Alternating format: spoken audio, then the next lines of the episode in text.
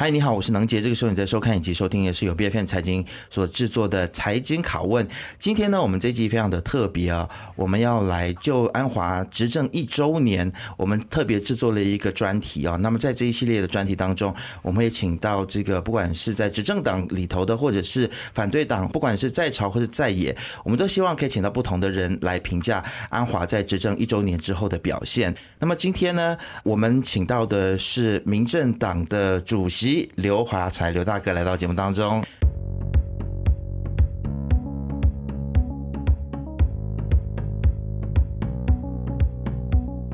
欢迎你。嗨，各位 BFM 的财经朋友们，大家好。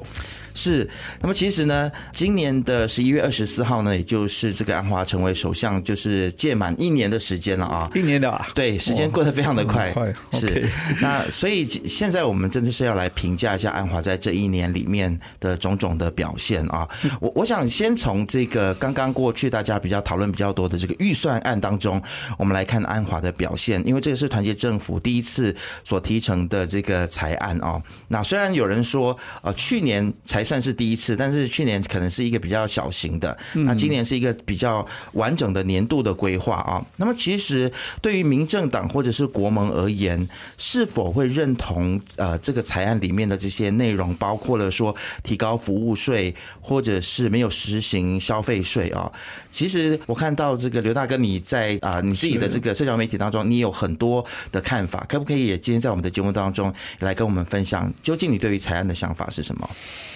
好，呃，首先呢，呃，必须要很明确的，呃，告诉大家，在野党就是反对党，好，所以呢，这个二零二四年的呃财政预算案啊，对于我们反对党来讲呢，呃，大致上是不满意啦，呃，不满意了。呃，为什么不满意呢？呃，最大的不满意呢，就是那个呃，销售跟服务税，就是 S S D，从六八线起到八八线哦，这个就是我们对这个 S S D 跟 G S D 的态度呢。呃，一直以来呢，我们都支持 GSD 啦，因为以前我们在国政的时候，我们在推 GSD 的时候，呃，我们都是支持 GSD。可是呢，我们也看到，呃，民政党也看到呢，GSD 呢是一个比较公平的一个一个税制。可是呢，我们支持 GST，可是六。那时候我们那时候纳吉应该是提起六八线嘛，六八线啦。可是我们觉得那时候是太高了，是应该是三八线了哈，三八线会比较呃恰当一点。所以呢，我为什么我谈起 GSD？因为我也发觉到那个所谓经济部长啊，那个呃 Rafizi。他那时候在财政预算案之前呢，有好像是呃放出风声说，哎，可能政府啊要推动 GSD，所以呢，我我那时候也是感觉到，哎。可能呢，他们也对 GSD 有改观了，他们也觉得 GSD 会比较好。可是我们看在财政预算案，呃，以为他会用回 GSD，可是没有了，反而呢看到的就是那个 SSD 呢从六八线起到八八线，所以呢这个就是我们不满意的地方。我们不满意这个六八线起到八八线，最主要的原因呢，是因为呃，虽然他讲说六八线还是保留给那些。所谓食物啊、饮料啊、通讯啊，将维持六八线，可是其他的都八八线，包括了那个物流的服务，就是那个呃 logistic。所以呢，这个物流的服务如果是八巴仙的话，它的影响真的是很大。因为我们可以看到呢，就是说，呃，从影响那个供应链呐的整个成本的问题，从它采购原料啊，从它工厂进出货啊，从它的呃那个仓库储存啊、批发、呃零售啊，到到快递到到家里面呢，每一个环节的都收 SSD。所以呢，我想到这个呢，是对人民是一个。非常呃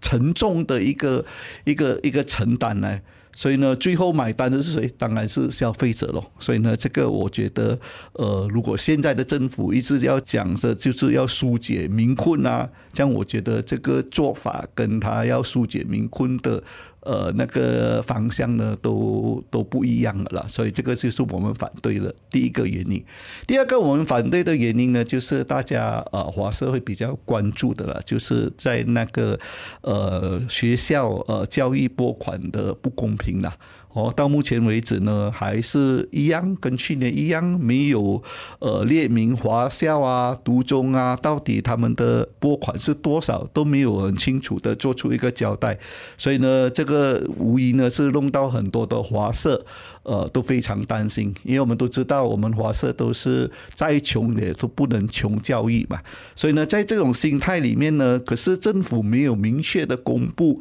到底华校的拨款是多少呢？这让到我们很多华社呢，心里面都没有一个底。都没有一个底，都很担心。毕竟，呃，我们我们担心不是不是从天跌下来的那种担心，是因为安华以前担任教育部长的时候，也曾经做了很多对华教不利的呃那个举动，所以我们也会担心。所以呢，尽管那个所谓的行动党的主席啊林冠英啊有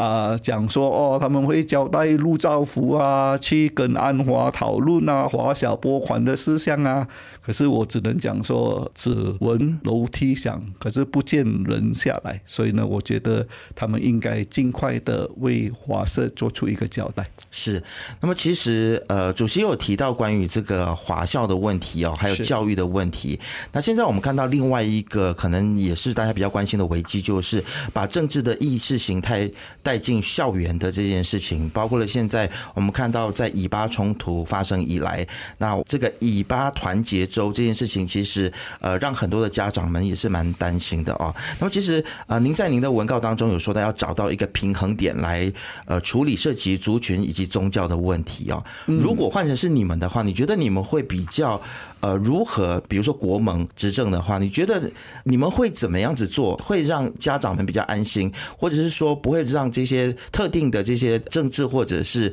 宗教的意识进到校园里面？好，关于 Palestine 的那个呃团结州的课题啊，呃，首先我们必须要讲的就是说，民政党的态度跟立场是什么先？我们的态度跟立场呢，就是说，我们支持政府呃声援那个 Palestine 的那个立场，这个我们支持。可是，在举办这个 Palestine 的团结周方面呢，对我们来讲是呃另一个课题来。因为呢，毕竟这个是教育，这是学校，学校这是教育的问题。可是呢，我们的国家对这个所谓的以巴冲突的态度啊，那个是一个外交课题哦，那个不是教育课题哦，那是外交课题，也是一个政治课题，在马来西亚是一个政治课题，所以呢，不可以呃同日而语啦，我觉得这个不应该一起来讲的事情啦。所以呢，我觉得在政府啊，在办这个所谓 Palestine 的那个团结组方面呢，他暴露了一个所谓的急功近利的那个呃施政的态度。为什么我这样讲呢？因为很明显，太过的匆忙匆促去呃去办这个活动了。我所以太过匆忙匆促，就是说都没有准备好就已经要去办这个活动的意思，所以呢，才弄到很多学校啊，呃，什么有那个蒙面啊、举枪啊，或者是烧国旗啊这样的事件，争议性的一些事件发生了。我我要讲的就是说，这个所谓的争议性的发生，都是那个所谓 Palestine 团结州之前啊，他宣布要做了，可是之前呢都发生的事情，为什么会发生这样的事情呢？就是因为没有准备好了。所以呢，我觉得是说，我们的解决方案不是解决方案，如果是我们做政府的话呢，有几个呃方案，我觉得应该会考虑到的。第一个呢，我觉得是一个要全盘的计划。第二呢，我觉得呃，作为政府应该果断。第三呢，我觉得呢，不可以做双重标准。我所谓的要全盘的计划呢，就是说在还没有执行之前呢，你一定要有呃计划好或者拟定好所有的指南线，做好指南呢才公布吗？这样的话才没有这样好像是蒙面举枪烧国旗的问题才发生啊，所以呢，我觉得全盘的计划是很重要。我觉得政府这一次不够果断呢，因为我相信呃那个这个事情发生过后啊，会引起了很多呃外国的媒体的关注，而安华这个首相的意识到这个会损害国家的形象，可是没有很果断的叫停，所以我觉得他不够果断，他是。优柔寡断。嗯，就像柔佛王储对他的评价这样子说，他是优柔寡断。是的，是。那那其实感觉上安华很像是在过去的这段时间里面，这一年里面，他不断的在竞争保守。很多人都说安华在跟国盟竞争保守，然后在以巴冲突的这个事情上面呢，其实我我我相信以巴冲突有很多的不同的立场，在不同的光谱里面，有些人是支持巴勒斯坦的。那国际社会现在也越来越多国家同情巴勒斯坦，但是支持哈马斯这件事情其实还是蛮争议的。毕竟在华社里面，确实是有人认为说哈马斯是恐怖分子，或者是这个他们所做的这些行为是武装的行动等等的啊。那是不是应该要去充分的也去尊重马来西亚不同国民的不同的立场啊？嗯，那第二个问题就是说，在这个支持哈马斯的立场踩得这么硬的时候，是不是因为安安华他想要去争取更多马来穆斯林选民的支持？那他这么做，你觉得他能够得到他想要的吗？也就是更多的马来穆斯林的支持，你觉得他会成功吗？我觉得，呃，安华现在很清楚了，他呃，非马来人、非穆斯林对他的支持呢是。呃，肯定是他呃已经掌握在他的手中了哈，这个也是他这个也是要有归于那个行动党的功劳了哈，这个行动党功劳，所以呢，他唯一缺乏的就是说，呃，就是马来人的支持，所以你呃，主持人你讲的对的，这个是说他可以为了要保持自己这个首相的位置啊。他可以不择手段的去做，来得到那些呃马来人的支持。所以呢，到底他是支持哈马斯？为什么支持呢？你只要问他才懂啊。因为我不是他，所以我我也不能呃帮他解答这个问题。可是我我一直很强调的就是说，我们反对我们所谓的这个 Palestine 的事件呢，我们是反的是战争，我们不允许战争。一一战争一发生的话，对。人民啊，对人民呢是肯定是痛苦的咯，所以呢，这个是我们的立场了，所以我们也很清楚，呃，不管人家可能误解我们的立场也好，可是我们我们的做法就是说，人道方面呢，呃，这个所谓倡议人道主义方面，这个是我们最主要。呃的立场也是我们基本上呃为什么声援呃 Palestine 的最主要的原因啊。了解，好，那其实我们如果去检视安华过过去一整年他的一些行动或者是政策啊，呃，我们都会发现说，其实一直不断的在跟国盟在呃争取马来选民嘛。那其实我们来谈一下，就是安华这么做，他对国盟的影响是什么？还有对于民政党的影响是什么啊？因为呃早前安华在接受 CNN 的专访的时候。之后呢，他也公开的邀请这个一党，也就是你们的盟党一党加入团结政府哦。嗯，那其实你觉得安华这么做会不会也造成其实你们在国盟里面逐渐逐渐的被边缘化呢？其实呃，我们都很清楚，安华现在要做的工作呢，呃，是要稳固他自己本身呃首相的位置，所以呢，他所做的一切。都是在让呃，所谓刚才你所谈的，就是说，哎，他有邀请呃，一党啊过去团结政府方面，而这个我们我们在国盟里面的成员党，我们都很清楚，这个事情没有发生。因为这一直以来，呃，国门的成年党都有一直的在联络，都有一直的在开会讨论，所以比较像是一个政治语言而已，他并没有真的去行动。对呀，所以他一提起这个这个事件的时候，我们第一个反应是知道他在讲谎话。这个就是我们的首相了，他可以没有想过，他就即刻要讲什么就讲的，他不顾一切的，他只要感觉到说他要稳固他自己的政权，他什么话都敢讲。所以呃，我觉得这一套还不会影响到国盟的成员党的呃那个心情，或者是我们的做法跟我们的团结了。OK，来讲一下长期以来主打贪腐的西蒙，嗯，或者是安华，其实在选前其实反贪是他们的其中一个口号啊，但是在过去的表现，其实让很多这个。呃，西蒙传统的一些支持者是还蛮失望的。那为了要稳固巫统对于团结政府的支持，反而妥协了反贪的原则啊。你认为为什么？或者是说，你认为要如何避免同样的事情再发生？是会有什么样子的政策或配套或者法案可以来建立比较完善的制度，来避免有贪腐的问题继续发生在我们的政府体制当中？其实最重要的就是人民啊，我觉得是人民啊，因为人民呃选出的政府，这个就是我们所谓的民主的制度嘛，是吧？所以呢，如果是人民真的是觉得那个贪污是一个很大的问题，对国家真的是呃非常有害无益的事情，就是说对国家的损失是非常大的话，这样就麻烦你们在下一届的大选的时候，很明智的把你的票投下去了。我们大家都很清楚，现在安华呃虽然他现在是首相。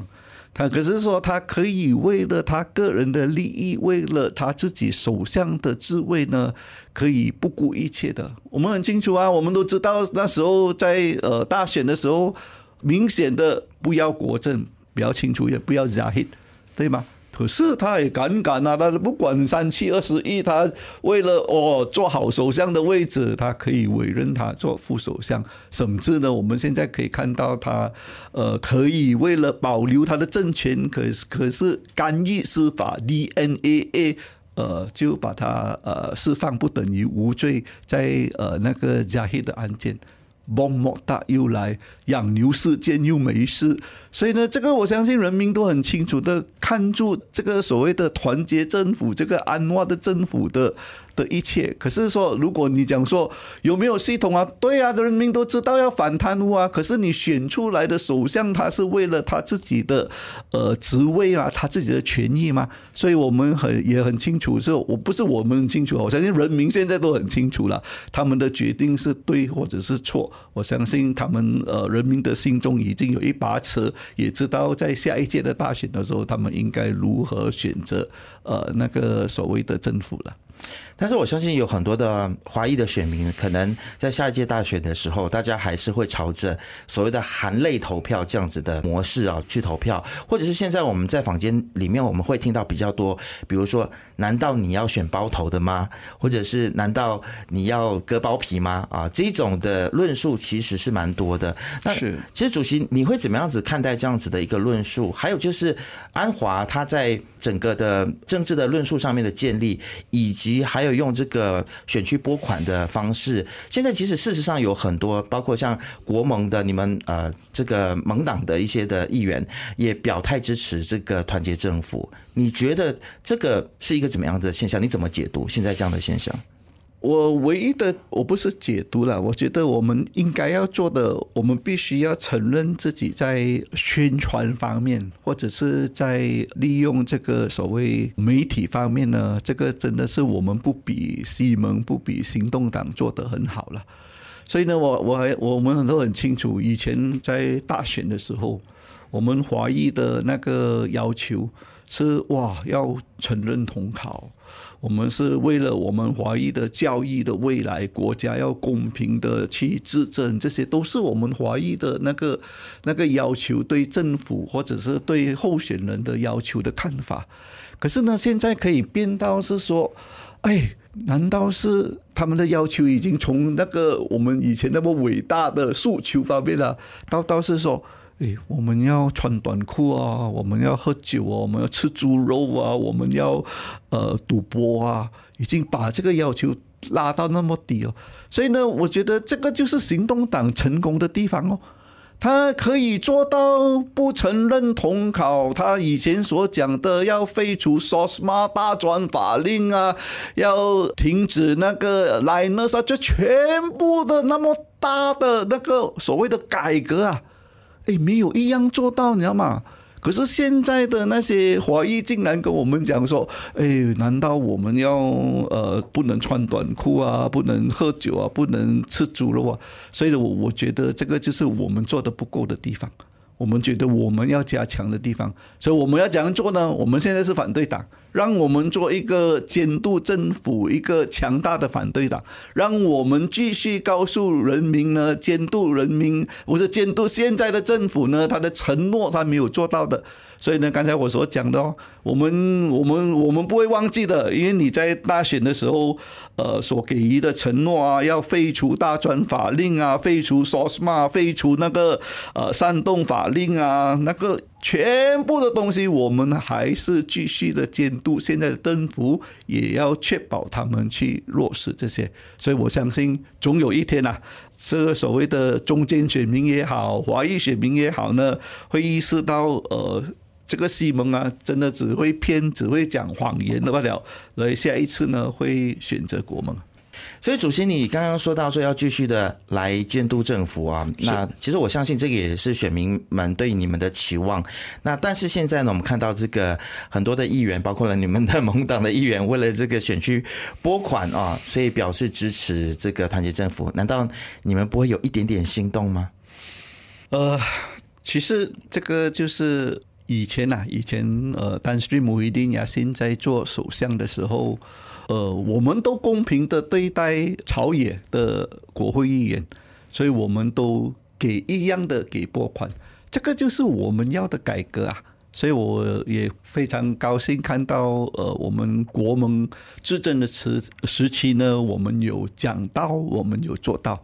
我们只是感觉到很失望的，就是说，呃，其实那个安华他。啊，还没有做政府之前，就是说在那个大选之前，他也是有承诺的，我们会公平对待，不管是在朝在野的国会议员，我们针对的是人民。可是他真的是没有做到。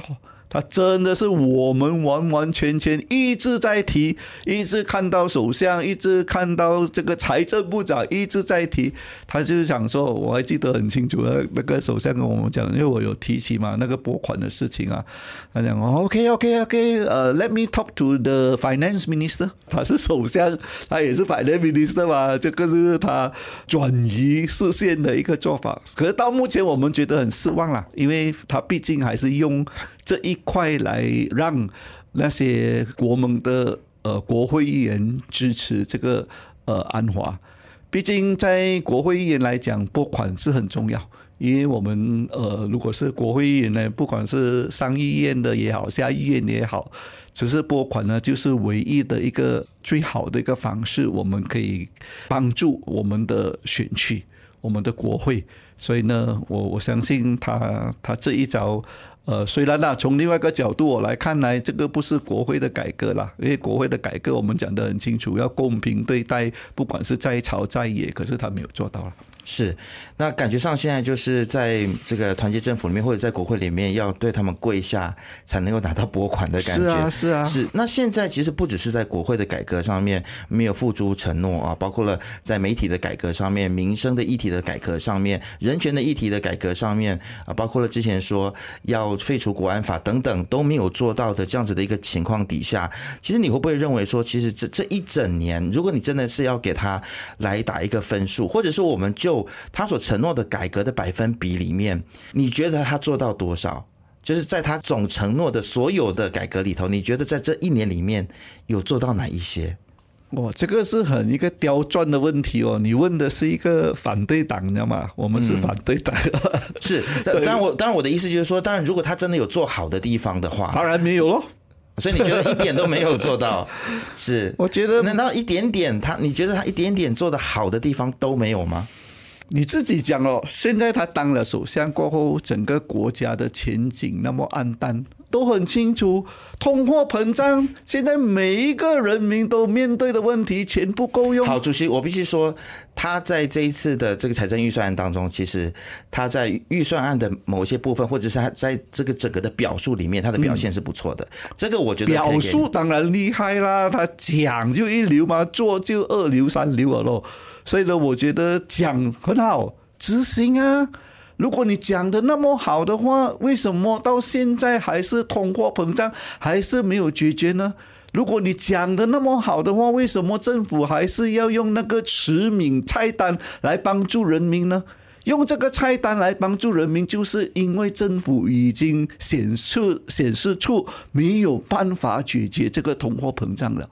当然了，我们更要讲的就是很多的，他去中国拿了那个什么的备忘录啊，签回来一千七百亿，哇！大家都觉得拍手啊，首相很能干呐。可是这些十九份的备忘录啊，有没有落实的？到现在我都没有看到啊，有没有落实讲究天下无敌啊？哇，我有去中国啊，其实他很喜欢去很多国家，去了很多的国家，可是都为什么我们的国家的经济还是那么糟糕？就是没有落实吗？如果是他也很清楚啦，他拿的回来的是 M O U，是一个一个一个备忘录罢了，一个 M O U 罢了，M O U 不一定要执行的，所以他才特地去安排一个什么呃特委会来监督一千七百亿到底有没有落实。可是我到现在，我们的呃那个不是财政部长啊，登古扎夫是呃贸易部长，他也是成立了很多的委员会啊。可是我们又没有听到他那个一千七百亿到底是落实到多少？我们看到的是什么？人民的钱不够用，人真的是很辛苦，这个是我们看到的。所以你们自己讲啊，他到底做得好还是不好了？我相信所有的人民心中有一把尺啦。对，那其实主席，呃，看样子因为这个反跳槽法的关系啊，当然我们也不希望说在短时间之内，呃，再次的有什么样子政变或者是推翻政府的情况出现啊。政局稳定很重要，但是你觉得安华在接下来的任期当中，你觉得你会给他一个怎么样子的建议，或者是你会希望说接下来国家应该要朝向一个怎么样子的发展？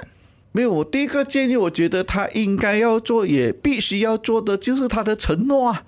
在这个所谓大选之前的承诺，你一定要做到啊，你不能一直呃，当然让他不做到，对我们也很好啦，因为如果是再做不到，就是下一次就是下台了。可是说我们呃，还是希望他能遵守他的承诺，去履行他答应人民的事项。因为这个都是人民要的吗？这个都是人民为什么会把票投给你，把票投给西蒙，把票投给行动党，就是因为你们的承诺。所以我觉得他最基本的东西呢，一定要把他的承诺做好，这个第一个。第二个，他要做好的，一定要解决的，就是其实他不能解决了，他也没有解决方案了，就是我们的经济课课题。到现在啊，整个通货膨胀啊，物价一直在提高啊，人民的钱不够用啊，你没有办法解决，你不能一直用那个什么呃，慈悯菜单啊，menu 啦，慢啊，帮助人民，你要帮到几时？我觉得如果一天。人民不要靠那个驰名菜单的时候呢，可以用自己赚来的钱，整个国家的经济好的时候啊，这个就是他这个成就。我觉得他应该往这两个方面去做好承诺跟经济先搞好了先。是，好，那今天非常感谢刘主席来到我们的节目当中来接受财经拷问，来谈关于这个安华执政一周年啊，对于这整个一周年的所有的表现的一些观察以及解读。那么再次谢谢刘大哥来到节目当中，谢谢你，谢谢。